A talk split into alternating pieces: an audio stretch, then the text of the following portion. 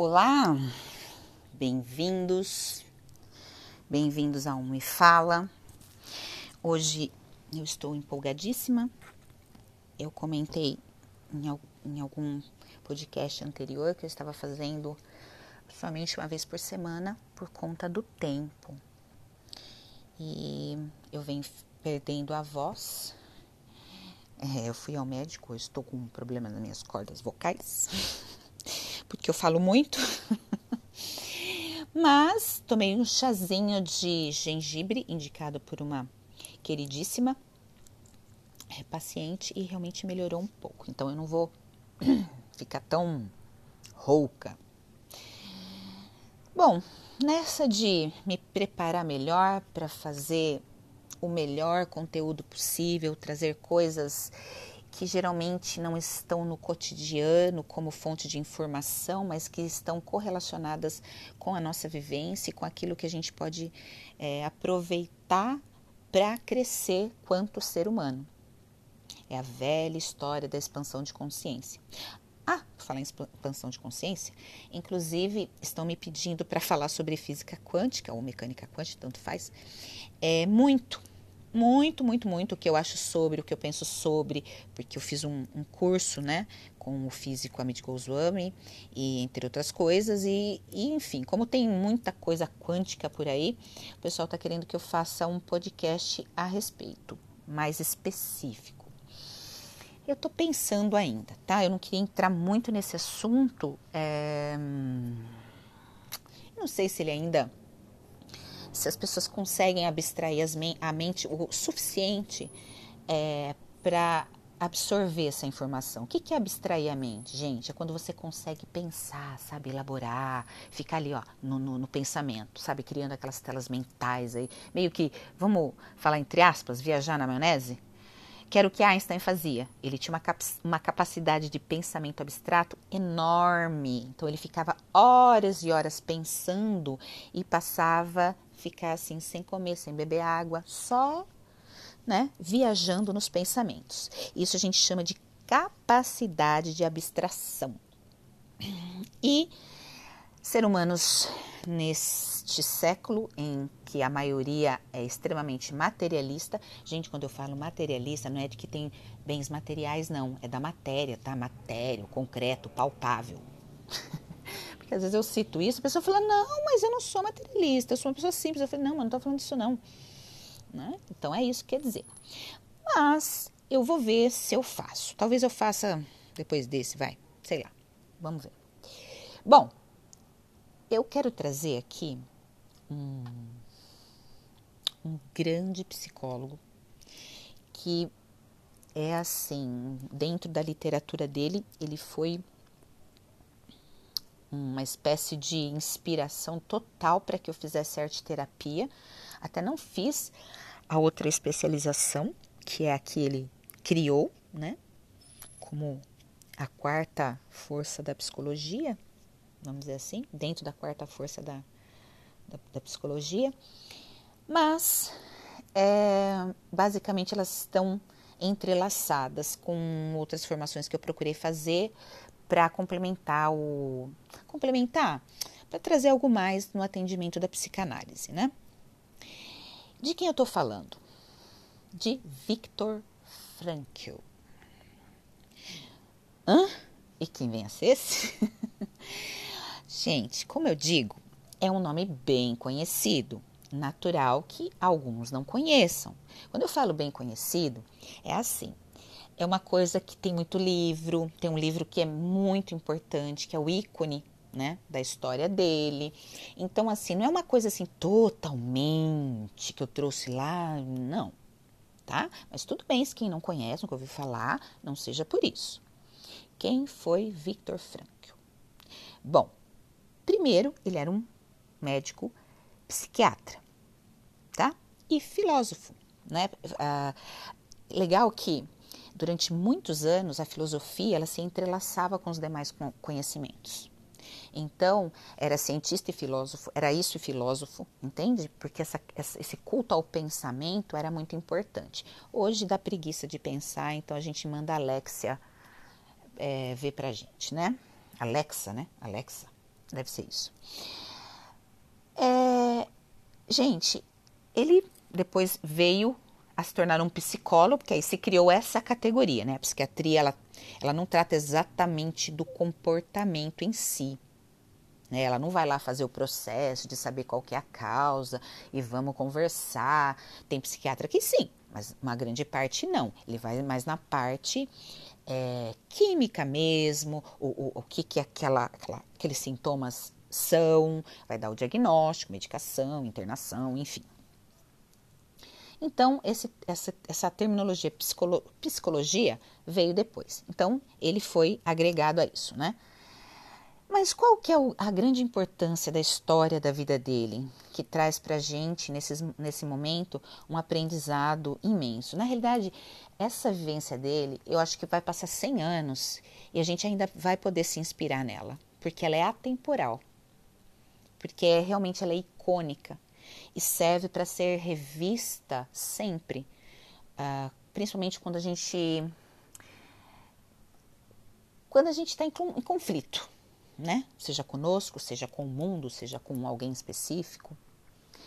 Bom, este homem, o que, que aconteceu com ele? Uma particularidade bem interessante. Ele nasceu, ele, ele, ele nasceu em 1905, tá? Aí né, se formou em psiquiatria e tal. E depois de 1930, né? Ele foi. Aconteceu o que? Lembra? Teve Primeira Guerra Mundial, depois teve Segunda Guerra Mundial. É, não sei se vocês estão ali, é, se vocês lembram da, da, no caso do período, porque às vezes quando eu falo Primeira Guerra, a pessoa pensa, isso não estou condenando não, tá gente? Estou falando assim que às vezes a pessoa é, fala, eu falo Primeira Guerra, ela acha que foi a última dos nazistas, tá? Teve alemães mas não foi, mas não era o formato nazismo, tá? Basicamente foi aí, né? Entrou até os turcos, foi um fuá. Mas guerra, a Primeira Guerra Mundial, ela começou em 1914 e terminou em 1918, tá? É esse período aí. Mas não foi nesse período aí não. Só que lá para os meados de, vamos dizer assim, como foi a partir de 1930, né, a gente tem aí um, um probleminha. A guerra, a, a Segunda Guerra, ela, que aí teve esse aspecto nazista mesmo, ela iniciou ali finalzinho de 1938, caindo em 1939, né, para ser admitida mesmo em 1939, e durou até 1945. Então, Victor Frankl foi meio que arrebatado nesse período, tá? Que aconteceu o quê com o nosso querido Victor Frankl?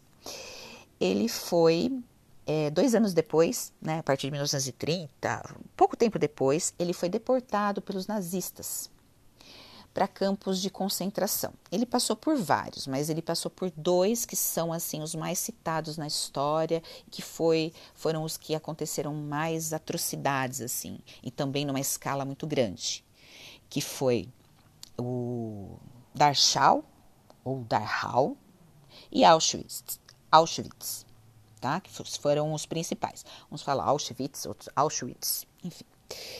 É mais ou menos isso. Só que o que, que acontece?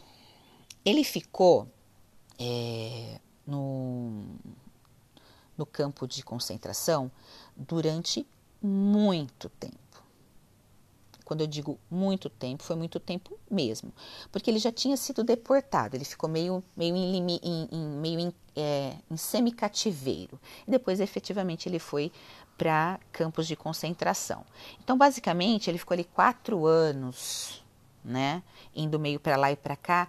E, e, e, assim, pensa no fio na, da navalha de ser executado, de ir para a câmara de gás, né?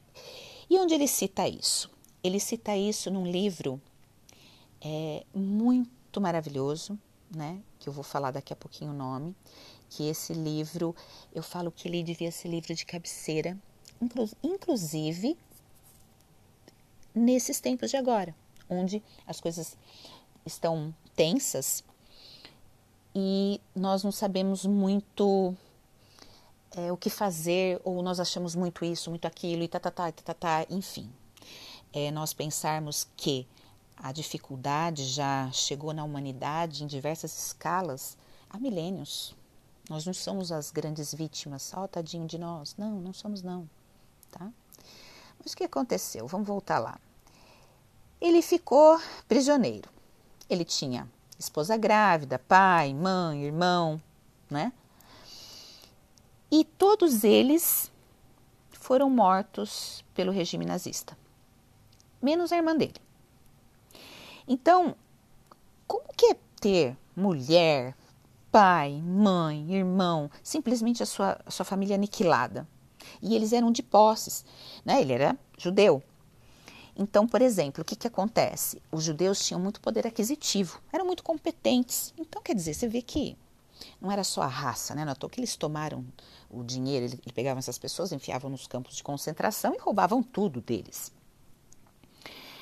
E aí ele ficou lá durante esse período e no livro ele vai citar desde o momento que ele chegou. E ele vai fazer uma comparação. É legal que ele faz ali dentro do próprio campo de concentração uma comparação e uma a partir de uma observação do comportamento humano. Sabe o que ele fazia para escrever? Ele, escondido, achava toco, toquinho de lápis e escondia, claro, né? E ia pegando um papelzinho, folhinha aqui, folhinha lá, folhinha aqui, folhinha lá. E ele tinha as anotações. Não é que ele fez todo o livro lá, mas os, uh, os principais esboços ele fez lá e mantinha aquilo, né, guardado. Porque imagina, se alguém visse, era morte na certa. Mas olha só, a pessoa ir e ainda se arriscar para pegar um lápis do tipo, eu preciso escrever sobre isso, eu não posso deixar passar isso. Então, com tudo, né, com toda a vida dele destruída, valores, sofreu fome, frio, foi brutalmente, é, como que eu posso dizer, não necessariamente, é, não sofreu, é, ai meu Deus, não é abuso, é, ele não, sofreu, não ficou lá sendo, foi lá para um lugar para ser torturado. Não, mas só a situação em si já era torturante, né?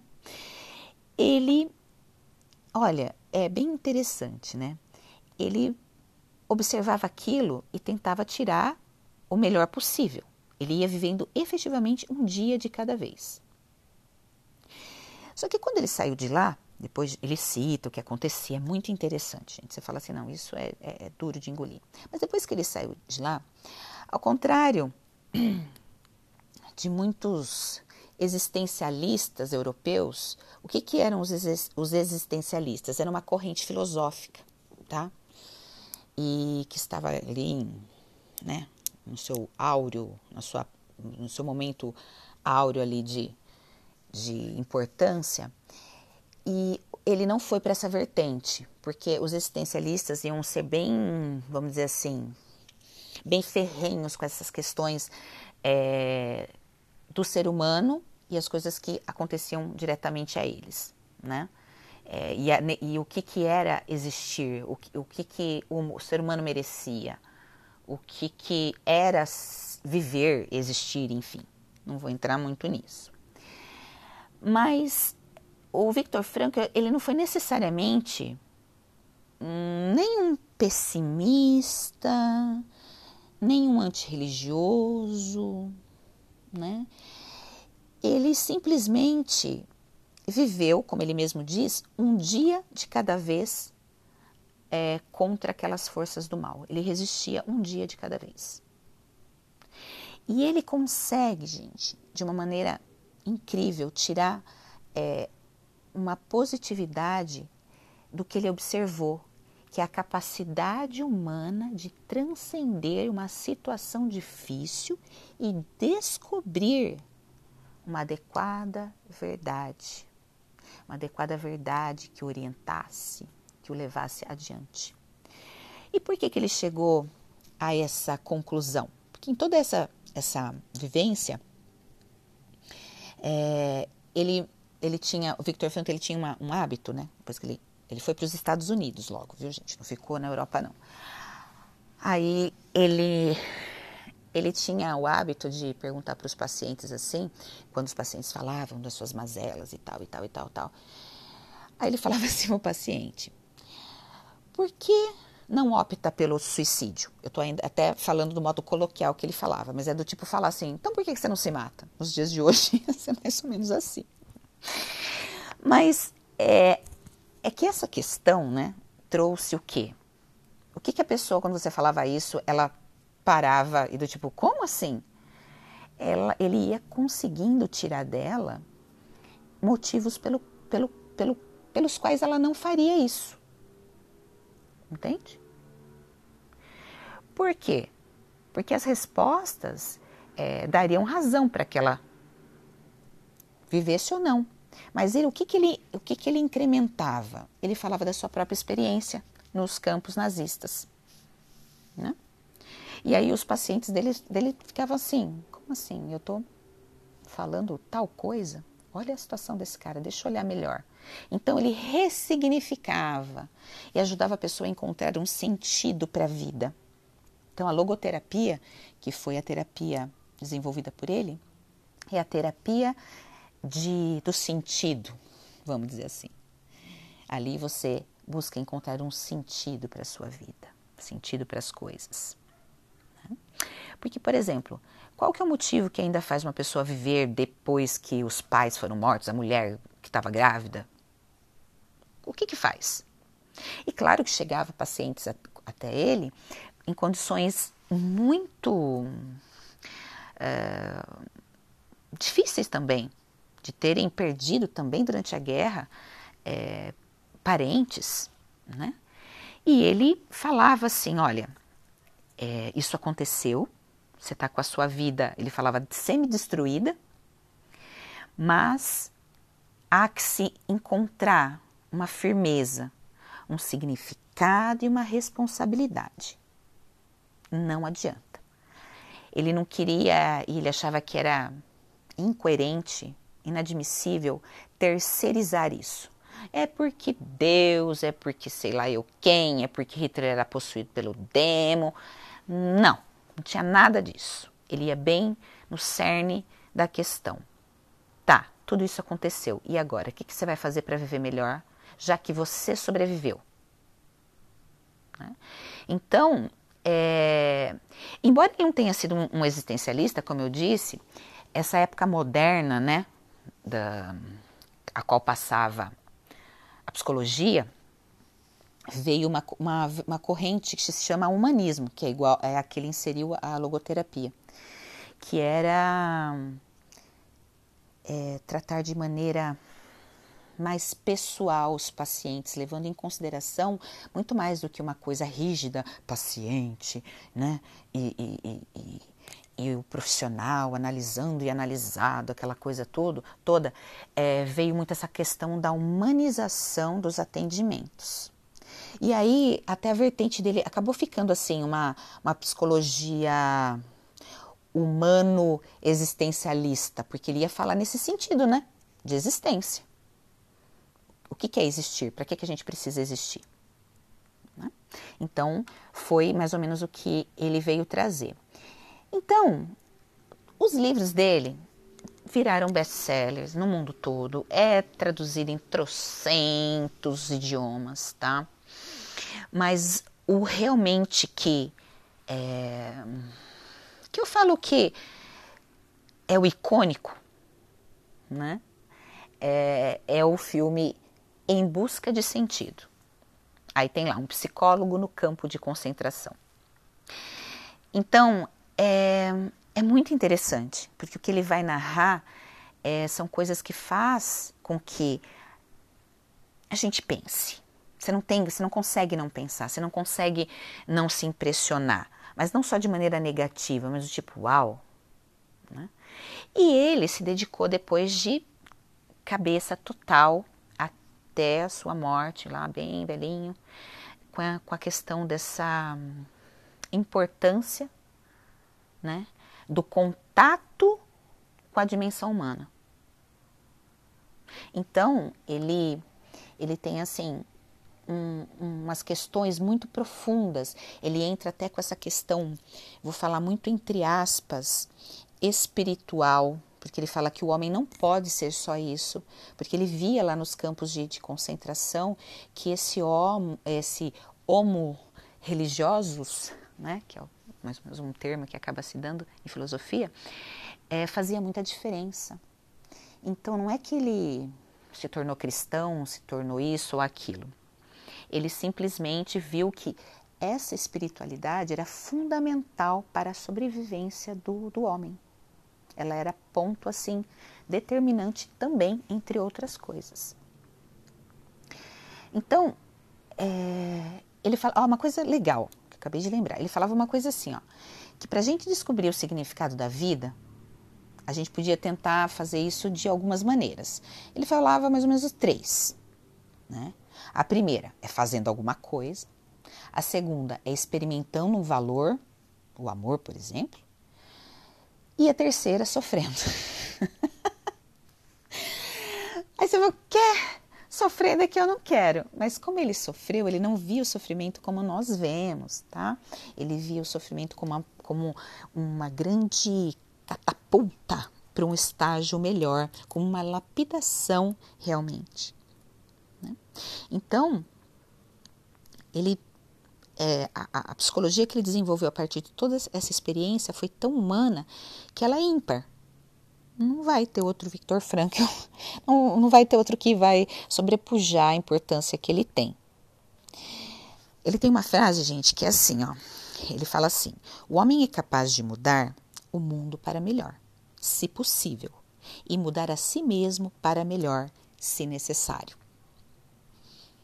Tentem pensar essa frasezinha. Né? O homem é capaz de mudar o mundo para melhor, se possível, e mudar a si mesmo para melhor, se necessário. Né? Então, é ele, ele tinha umas frases muito boas. Ele falava é, muito sobre o amor, né? É, ele falava que o amor é tão forte quanto a morte. Então ele tinha é, a mesma intensidade, por exemplo, que uma pessoa tivesse medo de morrer, era a mesma intensidade de um amor verdadeiro por alguém. Então ele tinha também uma outra frase, que essa é curtinha, essa, essa eu lembro. É, o que é então o ser humano? Aí vem em seguida a frase: é o ser que sempre decide o que ele é. Eu sempre fiquei com essa frase assim na cabeça. Eu não tenho, eu não sou muito boa de memória, tá? Às vezes eu pego umas colinhas aqui, escrevo alguma coisinha, principalmente quando eu quero data. Mas como eu dei aula e algumas coisas eu consigo lembrar por repetição, tá, gente? Não é porque é um crânio, não. Se eu, eu falo que se eu lembrasse da metade das coisas que eu já li, eu ia me sentir assim muito satisfeita. Bom, para finalizar, falando né, da obra dessa criatura ímpar, né, a gente quer é, chegar onde? Bom, eu quero chegar no ponto em que efetivamente um senhor chamado Viktor Frankl, um ex-prisioneiro de número 119 104, foi um ser humano maravilhoso, né? E ele falava dessa cura através do sentido. Então, estamos em tempos difíceis. Eu acho que ainda esses tempos não se equiparam à Primeira ou à Segunda Guerra, mas longe de mim querer comparar, principalmente para quem perdeu um ente querido ou vários entes. Mas de qualquer forma, que a gente pegue o que está acontecendo e faça aquela escolha. Lembra da frase? O homem pode ser melhor? Porque já que está assim, o que, que eu vou fazer? O que, que eu posso fazer com essa informação? Porque o que está acontecendo já está acontecendo.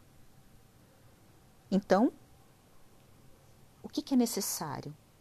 É necessário mudar? para melhor? E, se, e aqui a frase fala, né? E mudar a si mesmo para melhor, se necessário. Só que talvez esse necessário seja sofrendo, né? Seja, como ele disse lá nas três, fazendo alguma coisa, experimentando um valor. Então, é, tudo está perdido? É o fim dos tempos? É o Armagedon? Não, não é. Vai ser a partir do que você interpretar. Eu friso muito isso. Isso não é clichê positivista, não, porque tá aí, eu sempre falo, já comentei com pacientes, eu, minha terapia não é motivacional, pelo amor de santo Deus. Nada contra os.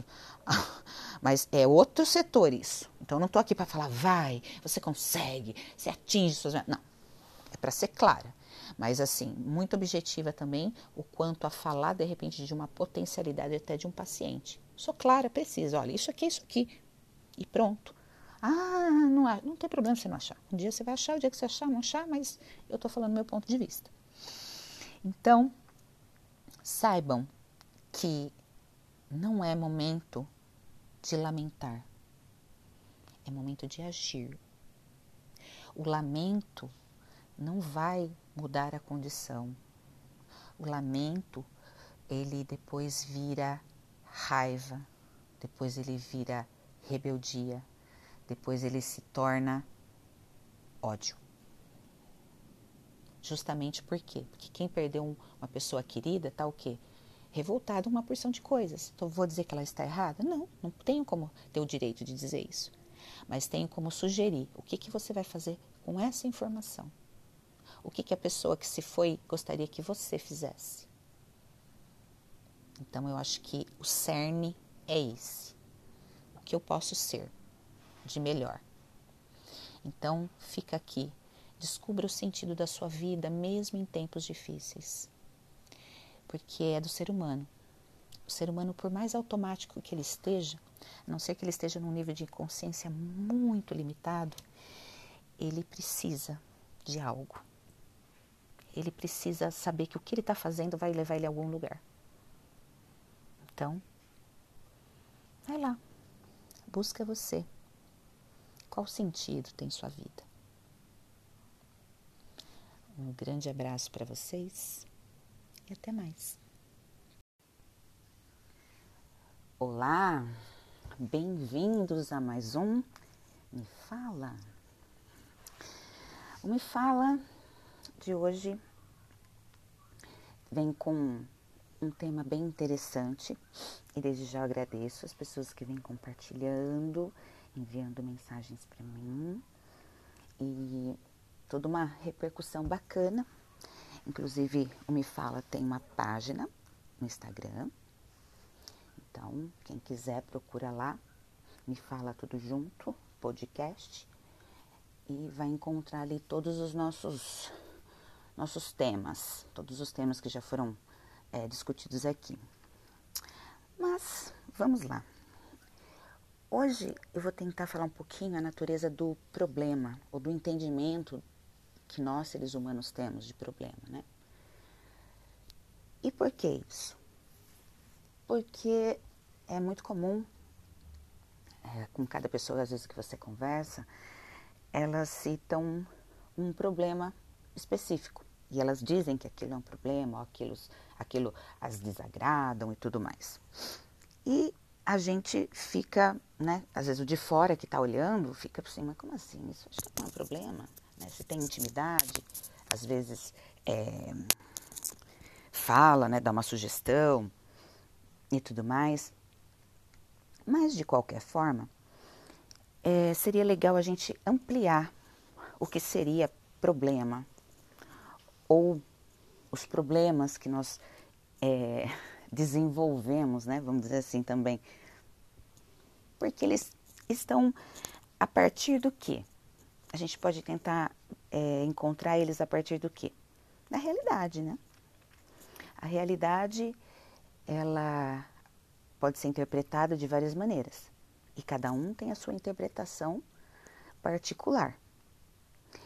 Só que nós temos uma massa, um, um inconsciente coletivo que concorda com algumas, é, vamos dizer assim, algumas ideias ou algumas crenças, ou tem alguns paradigmas já fixados, né? E esses paradigmas, essas crenças coletivas é o que vai determinar uma parte do que aquilo que alguns chamam de realidade.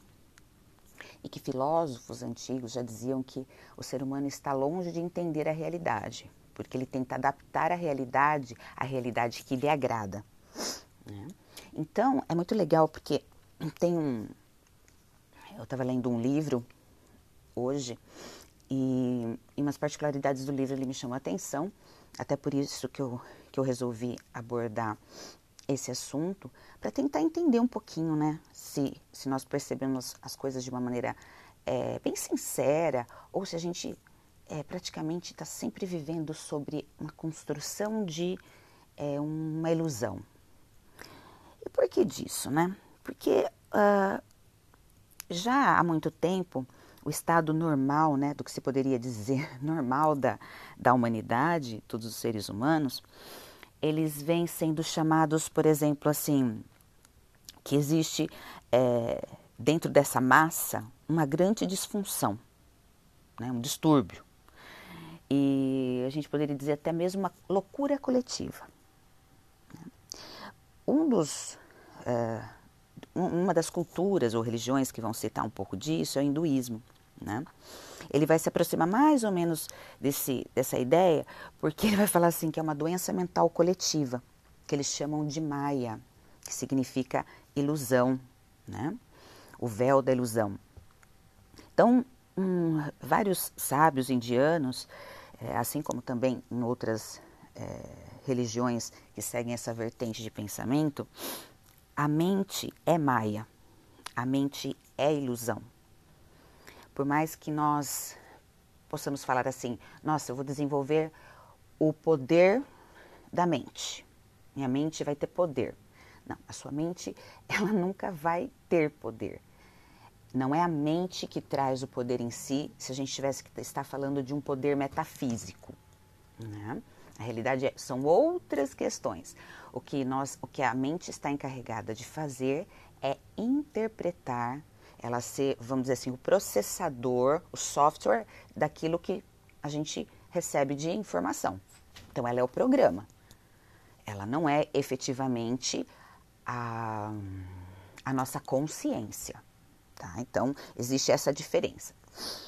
Bom, e por que disso? Né? Não é muito difícil a gente tentar encontrar, é, desde a antiguidade, uh, vários pensadores falarem da ignorância humana, né?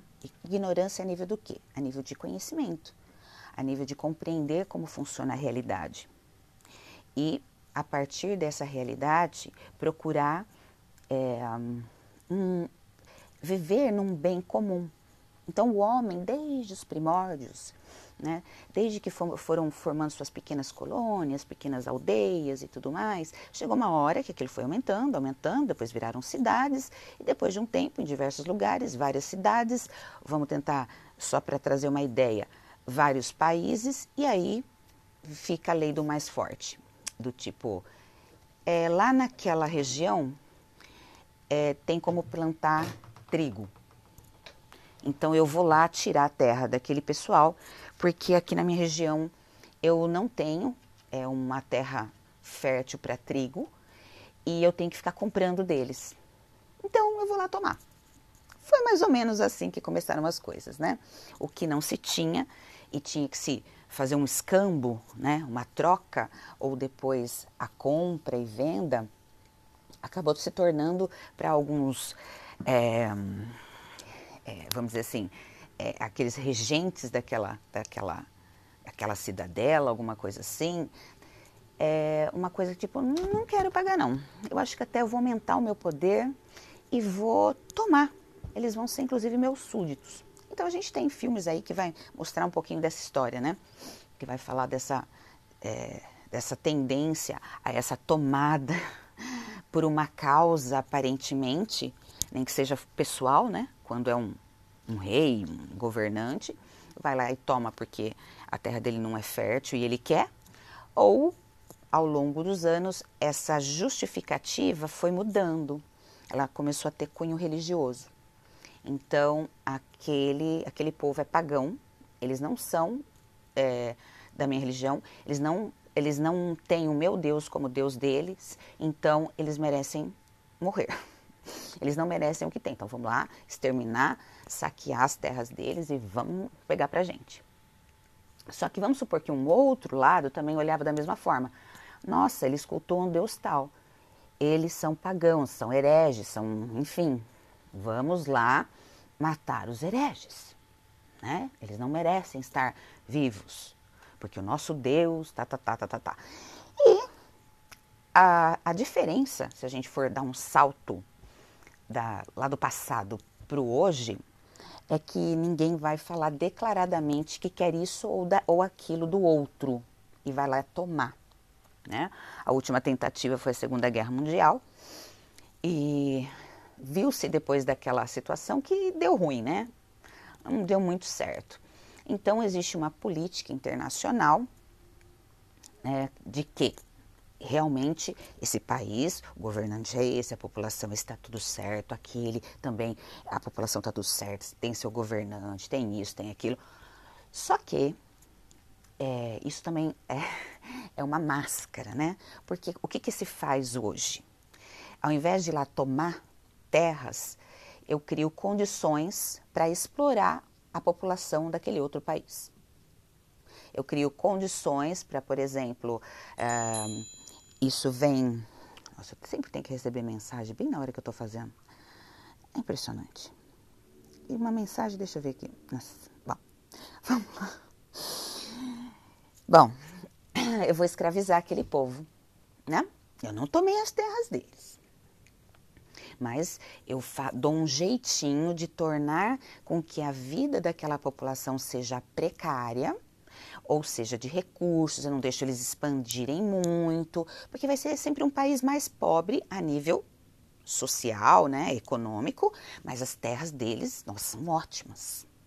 Ou até a mão de obra deles, por serem muito barata, nossa, vão me beneficiar. Quem faz isso hoje são as grandes potências, né? de uma maneira muito velada, muito chique, todo mundo com seus acordos e seus tratados, e vamos assinar daqui, vamos viajar para o país de acolá. Mas isso tudo é uma grande fachada para a realidade que infelizmente é essa. Bom, como é, dizia Jesus, tem, quem tem olhos que veja, né? Mas vamos voltar lá, né? Então, essa natureza do problema, com relação à realidade ou encontrar um problema ou desenvolver um problema que não condiz com a realidade ou que se baseia só na realidade particular, acaba sendo é, a grande mazela desse inconsciente coletivo. Porque, inclusive, até uma problemática, às vezes, às vezes se disseminada para várias pessoas, e nós temos as redes sociais para isso, o que, que vai acontecer? Vários vão por falta de conhecimento, associar aquela informação a uma verdade sobre a realidade. E isso passa como né, uma grande corrente, daqui a pouco todo mundo acha que tal coisa é daquela maneira. Então, nós temos é, desde uma rede que nos ajuda a falar com todos em qualquer lugar do mundo, e desde uma rede que também tende a passar informações perigosíssimas a todo mundo né, e ter acesso a elas, enfim. Bom, mas se os hinduístas, né, chamam essa mente de Maia, o que, que quer dizer isso? Para eles é, é muito simples. Eles falam que é, para o homem, né, a, as ilusões é o que permeia a sua consciência 99,9% do tempo. Ou seja, sobra um mísero umzinho aí para completar o 100 para tentar resistir a todos esses 99,9. E para quê? Para tentar trazer esse, esse 1% seria a realidade, né? Esse 0,1% seria a realidade. E qual realidade? A que realmente vai trazer informações que dentro de um coletivo ela faça sentido, sem usurpar o direito de ninguém. Aí a gente entra em ética, valores, lá, lá, lá mas não vou estender para esse lado. É, por exemplo, no, no, no, budismo é interessante que, o, de acordo com Buda, a mente humana, no seu estado normal, é, normal, produz um, o que ele chama de dukkha, que é um termo pali, que traduzido é, vem se transforma na palavra sofrimento, insatisfação, é, tristeza, enfim. Então, para Buda é uma característica da condição humana desenvolver dukkha, né? desenvolver o sofrimento. Então, não importa muito o que as pessoas façam ou não, eles encontram dukkha ou é, é, geram dukkha, desenvolvem dukkha de uma maneira ou de outra. Isso cedo ou tarde em suas vidas, né? É mais ou menos isso que, que Buda fala com relação a, a essa ilusão. Né? Agora, se a gente for para o cristianismo, né? o estado coletivo, é, vamos dizer, normal da humanidade, é de que existe o quê? Um pecado original. Qual que é o pecado original? É lá, Adão e Eva, não estava fazendo nada. Falando, ah, já que a gente não está fazendo nada, vamos fazer nada junto, né? E vem a tal da serpente e tudo mais. Bom, esse pecado original, ele é como um selo que por isso que a humanidade sofre, por isso que os homens sofrem, por isso que os homens têm que trabalhar. Quando eu falo homens, tá? É a humanidade. E porque já que eles ficavam lá no jardim do Éden, só usufruindo dos, né, de, vamos dizer assim, dos prazeres, mas no sentido muito puro, né? Tudo era belo, tudo, né, não passavam necessidade de nada. Eles eram puros. Então, quando eles, é, vamos dizer assim, cometeram esse esse pequeno delito e se instalou o pecado original, acabou que é, o castigo foi o quê? Eles foram expulsos, lembra? Aí vem Caim, Abel. Aí assim, eu não vou entrar muito no mérito, mas se você entrar lá, vai, vai tentar, é, tentar entender Caim e Abel. É, depois que é, Caim matou Abel. E o que acontece ao longo dos anos e a reprodução da humanidade a partir daquilo lá, você vai ver que é impossível aquilo ter acontecido. Mas é uma maneira histórica, né? De ser hum, para ilustrar como for, foi formado uh, a população humana. Tá? Mas é só olhar lá que você vai falar, não, não bate, isso aqui não pode ter acontecido, porque não dá para esse povo reproduzir assim, assim, assado. Mas enfim, é só é uma coisa assim, eu cito essas coisas um pouco aleatórias, para quem se sentir curioso, ir lá, ir lá pesquisar. O que, que será que ela está falando? Deixa eu ver isso aí. Bom, Aí essa palavra pecado, né? Ela ficou aí como um selo dentro do, do consciente e do inconsciente humano uh, dos cristãos, né? E que nós sabemos que a maior parte da população mundial é cristã. Então vamos dizer que é uma influência bem grande. Só que tem um pequeno detalhe, né? A gente sabe que as traduções ao longo dos anos elas foram é, um pouquinho distorcidas, depende de um idioma para outro. É, não tinha uma palavra específica que interpretasse exatamente aquilo, aí eles colocavam outra, e aí, aí né, isso é, acontecia muito. O aramaico, por exemplo, que é a língua original de Jesus, né, do período de Jesus, ele tem um vocabulário muito pequeno, muito pequeno. Então, quando foi traduzido né, os textos em aramaico para o grego, e olha, olha que Platão já falava que o grego era uma língua que limitava ele escrever, hein? mas era muito superior a nível de vocabulário e tudo mais do que o aramaico, por exemplo. Eles meio que foram é, naquilo que não ia dar sentido, é, colocando palavras, formando sentenças para tentar passar aquela informação. Então, já é, é nesse momento óbvio imaginar o quê? Essas traduções, ao longo do, do tempo, elas vão meio que dando né, uma escapadinha aqui, uma escapadinha ali, aquilo não é bem aquilo. E a palavra pecado é uma delas. Ela vem ao longo dos séculos como essa palavra pesada, né? Pecado, onde você pecou, você cometeu algo ruim. Porque falar que você errou é menos, é, parece que é menos pesado, né? Do que você é, do que alguém falar assim, nossa, você é um pecador, ou, ou isso é pecado. Na antiguidade, então, nem, nem, nossa, essa palavra, então, era temida, né? Se alguém chamasse um outro de pecador, porque como assim, né? A, a, a virtude do ser humano naquele tempo, ela era viver os preceitos de Deus, né? Sob aí o intermédio de Jesus Cristo. Bom, ela traduzida, ó, do grego antigo, isso pro, que a gente fala assim, pro idioma ali, mas para a gente pegar Novo Testamento, né? Ela é escrita de forma original é, e ela significa assim, errar o alvo. Aí você fala, quê? Como assim? Então, pecado significa errar, errar, o alvo. É que na tradução pegaram essa palavra, aí chegaram nessa palavra pecado, tá? Isso para o nosso português, tá bom? Pecado. Mas quando você vai voltando ela na origem, na etimologia da palavra, você vai pegar ela realmente no grego e depois no aramaico e vai ver que ela significa errar o alvo. É como é, errar o alvo, então a gente pensa assim, que é um arqueiro com uma flecha, por exemplo, né? E ele erra, erra o ponto, não acerta a mira, alguma coisa assim. Então, pecar queria dizer errar o sentido da existência. Isso se a gente pega no aramaico lá atrás e tudo mais.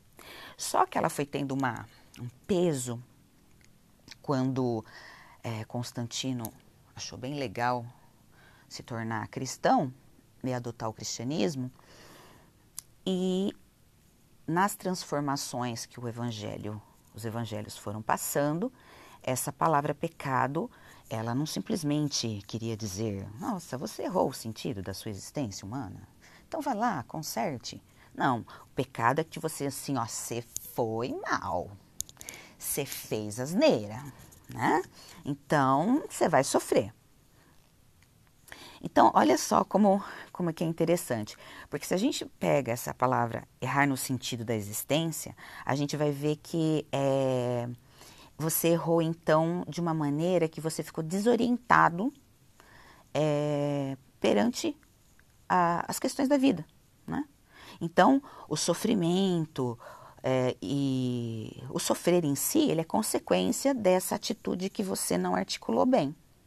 Né? Então, você imagina os sentidos equivocados que faz com que a palavra hoje, na atualidade, ela tenha um peso que as pessoas nem têm ideia. Mas independente delas terem ideia ou não, é muito adotada de uma forma ainda muito arcaica, arcaica até hoje, né?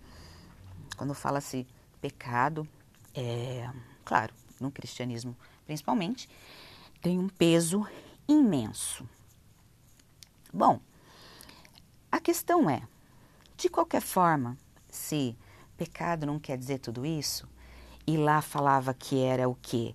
Era errar o sentido da existência, a gente volta lá na questão do problema. Se eu estou errando o sentido da existência, é porque talvez eu esteja interpretando uma realidade que não é real. Ela é uma realidade baseada na minha interpretação. E se eu tenho, e se eu possuo poucas informações sobre como as coisas são, mais precária é a minha noção de interpretação da realidade. Não faz sentido?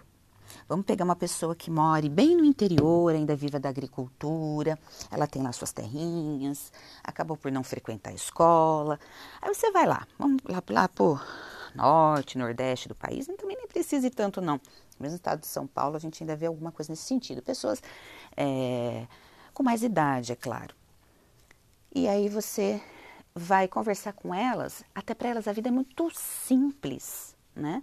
Se for ver, elas levam a vida de uma maneira muito melhor que a nossa. Embora elas não tenham esse conhecimento de como funciona a realidade, mas para elas, se você falar de uma realidade mais complexa, não faz sentido. Por quê? Porque essas informações não chegaram a essa mente para ser processada e né? Por contraste, por comparação, eu compreender o que, que é, então, certo e errado, é bem e mal, né? Segundo a concepção humana. Então, por isso que a, uma pessoa chegar e falar assim: Eu vou te falar a realidade das coisas, né? E ela querer, de repente, num monólogo, fazer toda uma, uma dissertação sobre essa, essa questão, esse ponto, você vai olhar assim e só fazer uma, um, tentar assim, um pensamento, deixa assim, ó, é, quem é essa pessoa? E aí não se trata de julgamento, tá, gente? Se trata de ser coerente, né? Aí eu volto lá na Grécia Antiga. Sofistas. Quem eram os sofistas que Sócrates detestava? Eram, os, eram, os, eram sábios, né? Que eram pagos para dizer coisas né, que nem sempre eram a realidade.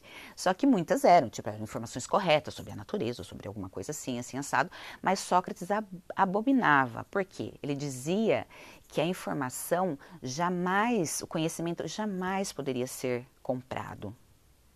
Ele teria que ser dado né, de maneira espontânea. E também havia muita falácia né, nos, nas retóricas lá dos sofistas. Né? E o que, que é falácia? Falar demais, falar o que não tem nada a ver. Né? Mas existiam muitos, então era meio que essa.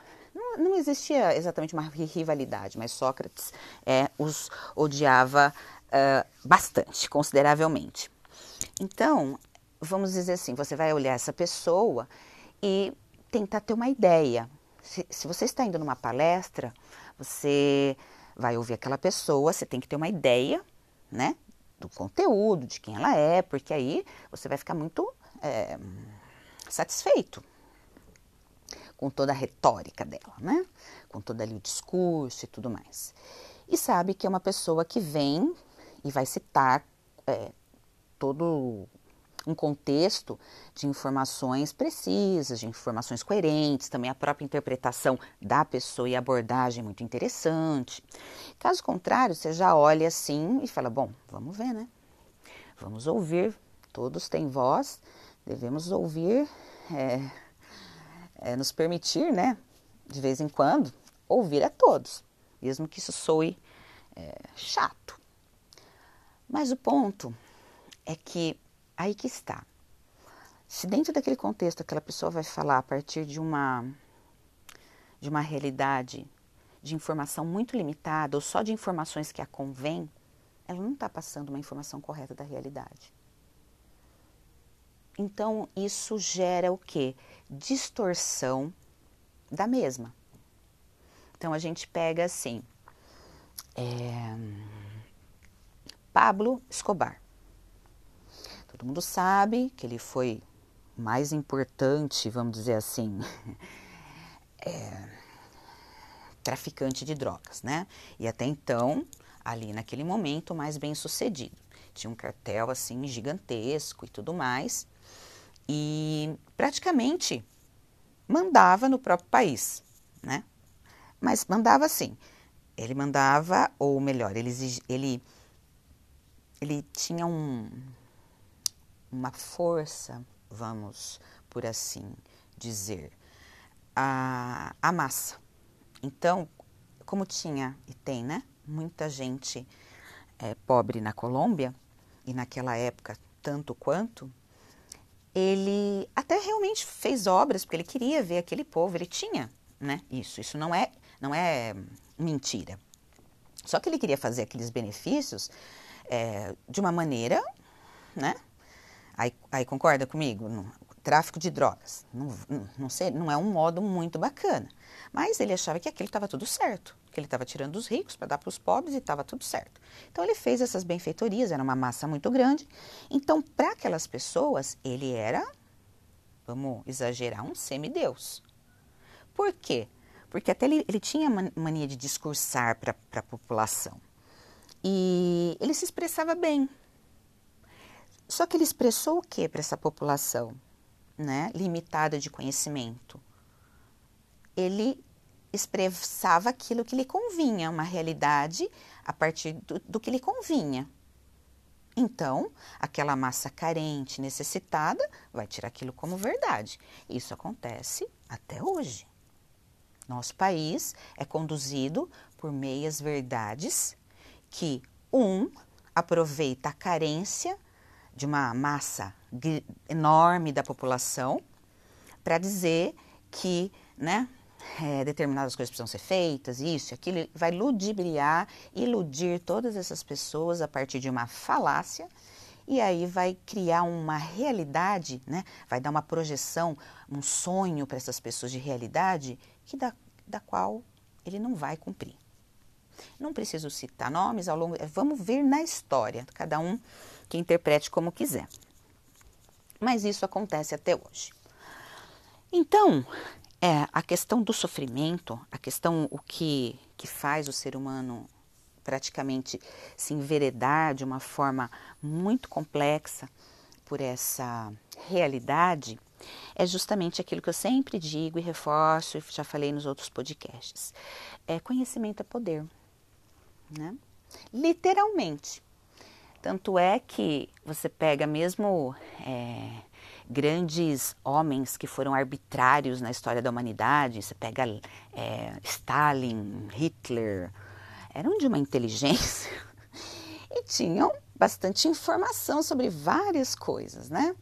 Então, é, toda essa, essa, vamos dizer assim, essa inteligência, essa habilidade, esse conhecimento foi utilizado por uma causa ruim, mas eles tinham. E eles fizeram daquilo o seu poder.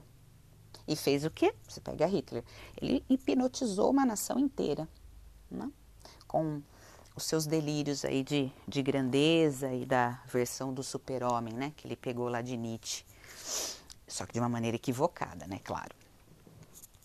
Então, vamos, vamos tentar voltar então para essa questão da, de Maia, né? Esse podcast vai ficar extenso, né? E claro, quem chegou até aqui vai ouvir até o final.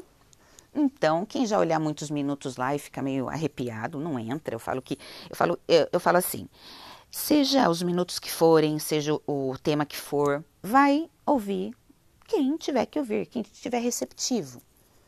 Né? Eu acho que, que chega às, às mentes que devem chegar. Então, não tenho pretensão é, efetivamente de achar que todo mundo tem que gostar, não. Mas para quem fizer sentido, não pode ouvir todo, dá pausa, ouve outro dia, e assim vai. Mas já vou falar que eu não vou, para mim não perder minha linha de raciocínio.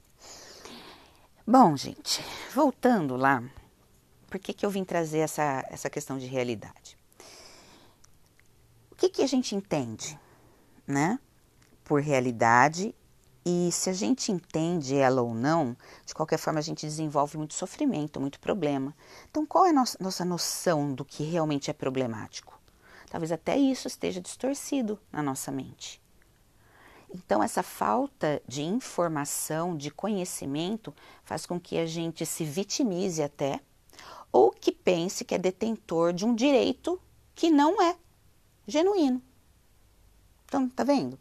Então, tanto para o lado positivo como negativo, a interpretação das pessoas de realidade vai interferir muitíssimo. Então, nós temos dentro, lembra, dentro do coletivo, várias situações que, entre aspas, de comum acordo, são aceitas por essa massa e ela passa a ser uma verdade, uma realidade, que é o que a gente chama também de paradigma. E a partir daí, essa população desse país, por exemplo, de qualquer outro, tem ali é, a sua percepção e acredita que tem esse ou aquele direito, essa ou aquela obrigação, né? E assim vai. Só que a problemática do problema é que como essas falácias elas são muito elas impregnam, né? E hoje a gente tem uma rede muito eficiente que tanto nos ajuda, que é fantástica, como também é, espalha conteúdos é, extremamente é, deturpados da verdade. É, muitas pessoas estão nessa porcentagem de quase uma hipnose coletiva. Né? Então é por isso que é, ali Buda, né? Ele, ele ele faz uma aquela comparaçãozinha é, de Dukkha, né? Dos que, que o que é, é, o que? O sofrimento, né? porque ele vai é, deixar claro que a mente humana produz isso, mesmo no seu estado normal, tá? No estado normal. Não é porque não precisa estar tá nem alucinado. Aí a gente pega os hindus, né, os hinduístas, já vai falar que a gente praticamente aí está com uma doença mental coletiva. Então vamos lá. Eu acho que quem assistiu vai lembrar que tem um personagem uh, de um filme da Marvel que numa determinada cena da, do filme ele fala assim: a realidade tende a ser decepcionante. Ele tem frases ótimas, ótimas nesse filme. Se alguém lembra já de imediato, vai saber de quem que eu estou falando. Mas de qualquer forma, se não lembrarem, a gente está falando de Thanos. Lembra lá o aquele destruidor, né, o malvado. Ele fala essa frase. E essa frase, olha que que interessante, né? Você fala assim, nossa, é, por quê, né? Ele fala dessa, de, dessa forma é, é, que lá no contexto é como se eles fossem mostrar né, para os heróis lá do filme que o que eles viam a nível da, da, da, da ou que eles lutavam pela humanidade, por isso, por aquilo, era praticamente é, uma coisa sem sentido. Porque, na realidade, ele queria dizer ali, no longo do filme ele vai citar várias, várias coisas nesse sentido, que o, a população, né, as pessoas não têm, não merecem. Né? Elas são cruéis. Na realidade, elas têm o que elas merecem. Então, ele fala que quando você vai olhar a realidade, você vai ver corações maus. Então, para ele, isso é muito natural ver dessa forma e por isso que ele justifica o que ele justifica fazer lá. Quem assistiu o filme sabe, tá? É, mas aí, se a gente fala assim, né? É, por que que. Será que os, as pessoas entendem o porquê os filmes colocam determinados nomes na, nos filmes? Eu não sei se, se todas as, as pessoas têm essa curiosidade, mas só para ilustrar, olha como é, é todo um pensamento sobre, né? Então a gente, até filme de super-herói, que é a saga do herói, né? Isso é um arquétipo muito muito importante dentro da história humana, eles vão estudar, gente, eles não fazem do nada, não, tá? Então, é, Tana, Thanos, né, que acaba sendo chamado no filme, vem lá do Tânato, né, o Thanatos, né, que em grego significa, e isso em grego, né, aí tem lá um nome, né, impronunciável, significa morte, tá? Então, era, é, esse nome era personificação da morte. Então, era mais ou menos assim: enquanto Hades, né, não sei se alguém lembra quem é Hades. A Hades, na mitologia grega, é aquele deus do mundo inferior, lá dos mortos, lembra? Ele que fica naquela região. Quem assistiu. É, nossa, agora me fugiu o nome do filme. Ai, bom, eu vou, eu vou lembrar já. Já já eu lembro quem assistiu um determinado filme que fez bem, bastante sucesso, até um sucesso considerável, é, lembra que ele tem que passar por Hades, né? Então tem que é, poder adentrar nesse, nesse mundo. E vocês sabiam que o Hades e Plutão são os mesmos?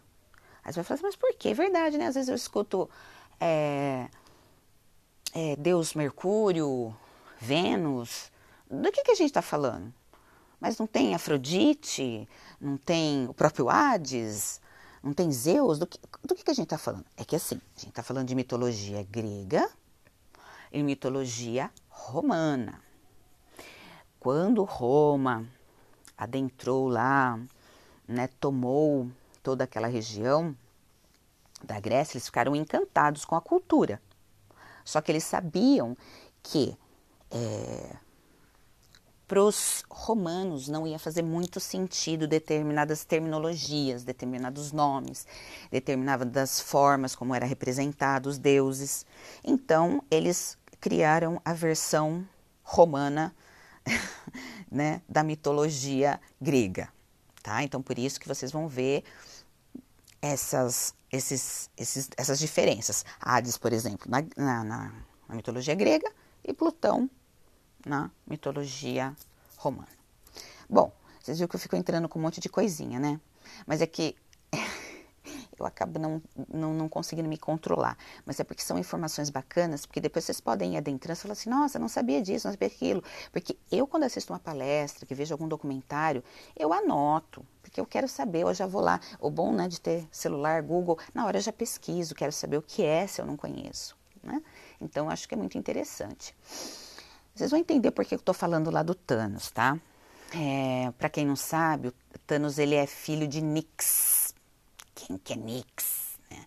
Na mitologia grega, ela é a personificação da noite.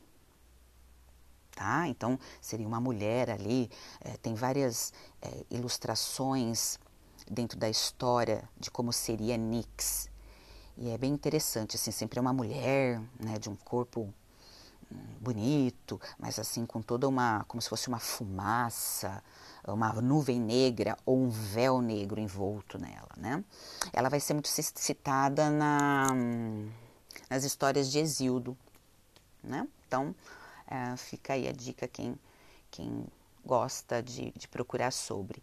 E também de é, Érebo, tá? Que é também quem que é o bonitão? ele é a personificação das trevas e da escuridão. Né? Ele tem lá os domínios dele, né? nesse aspecto da escuridão, do escuro, do sem vida. Né? E engraçado que esse ébero, ele é, érebo, desculpa, é, eu já vi leituras que eu nem sabia o que significa e falava assim à noite para aquele fulano, eu não vou lembrar o livro exatamente que eu li isso, mas é, era similar à noite de Ébero, Érebo. Nossa, não sei o que eu estou falando, é Ébero. Acho que é porque soa mais bonito. Então, aí depois que eu fui descobrir que era esse cidadão. Então, é, você imagina, dessa união saiu, né, o bonitão do Thanos, ou Tânato, né? E aí já, já, já deu ruim. Bom, voltando, por que, que eu estou falando tudo isso? Tanto para dar informação para vocês de onde né, as, os autores, os escritores tiram os nomes e por que daquele nome, porque aí você vai pegar lá no filme, aí você vai entender exatamente por que, que ele é do jeito que ele é, né? Ele é a destruição. Né? Mata lá os super-heróis num determinado momento, a do filme, em um dos filmes, enfim. E a gente tem que ver se a gente está tendo uma percepção da vida é, permeada por uma nuvem de érebo, né?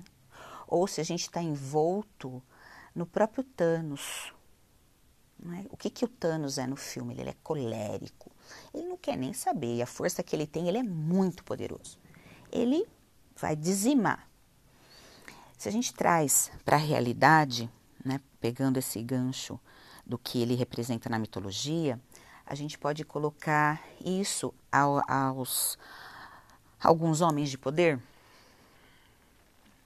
Eu falo que muitos deles se assemelham a Thanos, né? Eles até têm poder realmente, porque estão em cargos importantes, mas eles disseminam mais escuridão e destruição do que benefício para a humanidade.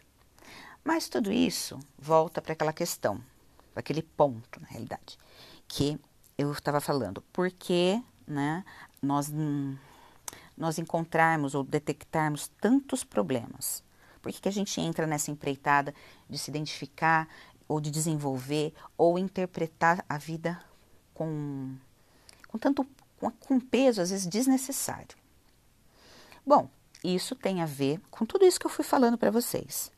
Mesmo a gente vinculando a mitologia ou não, lembra, é, eu citei lá os sofistas, em Sócrates, Então, esse, esse rodeamento todo ali que eu dei, né, que eu, que eu vim falando para vocês, é para mostrar justamente esse ponto, que todas essas, é, essas interpretações de realidade, a partir de máximas, seja sofistas ou de é, personificações de Thanos, seja no mundo lá do filme ou propriamente do nosso mundo, gera uma tensão de, com a qual a massa, a maior parte da população, vai entrar é, neste nível de consciência, vou, vou dizer assim. Ou seja, acredita que a realidade é aquilo. A partir de tudo que já foi feito, já foi passado, não é assim mesmo. Mesmo que seja ruim, ah, mas é assim mesmo. Não, não é assim mesmo. Então, é, quando a gente passa a ter informações, a gente passa a buscar o conhecimento, a gente vai além da informação, além do que parece óbvio. Que algumas coisas são óbvias, né? A gente pega até na nossa política. Tem muitas coisas óbvias. Você olha assim, ó, por menos que tal coisa seja verdade ou não, ou realmente é mentira uma parte, de qualquer forma tem um trecho ali que você fala, mas é um Zé Ruela, né? Então, é como, quase como falar assim, é, dá para ser, né? Mais incompetente? Então, pega nossos três últimos governantes, a gente tem muito isso. Tudo para dar certo, fazendo tudo dando, dando errado, né? Uma coisa impressionante. Mas essa verdade que eles passaram de realidade para a população, para a massa, fez com que as pessoas interpretassem que muitas coisas têm que ser assim, ou elas têm que, elas têm, têm que viver assim. Você pega é, a população mais pobre, que realmente está desprovida de muitos recursos, necessidades, saneamento básico, escolaridade, saúde, enfim. E, e você promove uma situação para dar uma ajuda, ótimo. Mas você tem que criar também meios que aquela comunidade, aquela cidade, aquele estado tenha como se subexistir, se prover. Então, pode-se empregar um, diversas é, situações para que aquela cidade se torne mais pro, produtiva, gerando empregos de alguma forma, né? Algumas é, a gente tem até nessa questão de Manaus, por que algumas empresas foram para Manaus por causa dos impostos mais baixos, entre essas e outras coisas que a própria sociedade, seja de maneira industrializada ou não, crie meios de produzir, no mínimo, seu alimento, né? E vivam de, de maneira digna, e ter saneamento, e ter e tudo mais. Só que isso não acontece. Por menos que essas pessoas, e é muito pouco esse, esse benefício que elas recebem, né? É bem pouquinho. Mas por, o que, que as prende a esse benefício? É que para elas, a, o contexto da situação que elas já vivem por gerações é tão básico que com aquilo é, parece muito, ou parece o suficiente para se subsistir. Mas por quê? Porque elas têm uma visão limitada da realidade. E por quê? Porque não tiveram a, a oportunidade, não vou falar que não tiveram interesse, mas, mas principalmente não tiveram oportunidade de poder é, adquirir informação, conhecimento. Então aquilo fica assim, o ápice do ápice. Nossa, é muito bom, vamos ver assim, vamos ter muitos filhos e cada um a gente recebe e olha como a gente está rico. Bom, tem muita gente que critica de maneira é, feroz essa conduta. Mas nós não temos, a gente, nós não, não podemos julgar, porque dentro do contexto daquela população, essa é a realidade. Só que uma realidade que realmente é, não é nem que ela não é real, porque eles fazem com que ela se torne real, né? Olha que, que interessante. Mas que não é a melhor. Então, o que deveria ser feito? Um, um, um processo de dar muito apoio à educação da população, porque vai ser isso que a médio e longo prazo vai tirar as pessoas, a massa da ignorância? Sim. Porque senão elas não estão incomodadas. Né? Então, antes de falar né, que é, Eles não gostam de trabalhar, quer é, Bolsa Família, que quer que seja, tá. Mas o contexto de realidades dele é muito, deles é muito diferente do nosso aqui, da nossa região. Então, tudo tem que ver, ser visto de uma maneira mais, é, mais profunda, porque senão a gente fica com essas meias verdades, a gente começa a julgar e nem, nem nós temos parâmetros para esse julgamento. Então, é, a gente tem que ser coeso nesse aspecto. Para criticar um governo, para criticar uma pessoa, para nos autocriticar, a gente tem que ter, no mínimo, capacidade ou quantidade de informação, eu falo até básica, tá? É, de alguns preceitos que vai dar fundamento porque eu estou me questionando até a respeito de mim mesmo. Porque senão eu crio um vitimismo para mim. Né? Até eu falei tudo isso para chegar nesse ponto, mas para falar de problema, que aí agora eu estou indo no individual. Porque seja pelo governo, seja por relacionamento, seja por desemprego, e o que quer que seja, a pessoa ela faz uma interpretação tão equivocada da realidade, a partir da interpretação limitada, que ela acredita que ela é a dona da razão. Ou, ou pelo menos ela é uma vítima né? Ela é uma vítima dessas pessoas gananciosas ou isso, aquilo. Quem é vítima e quem é algoz, hein? Em termos financeiros óbvios, a gente consegue mensurar, né? Quem tem dinheiro, quem não tem. Mas o sol não nasce para todos?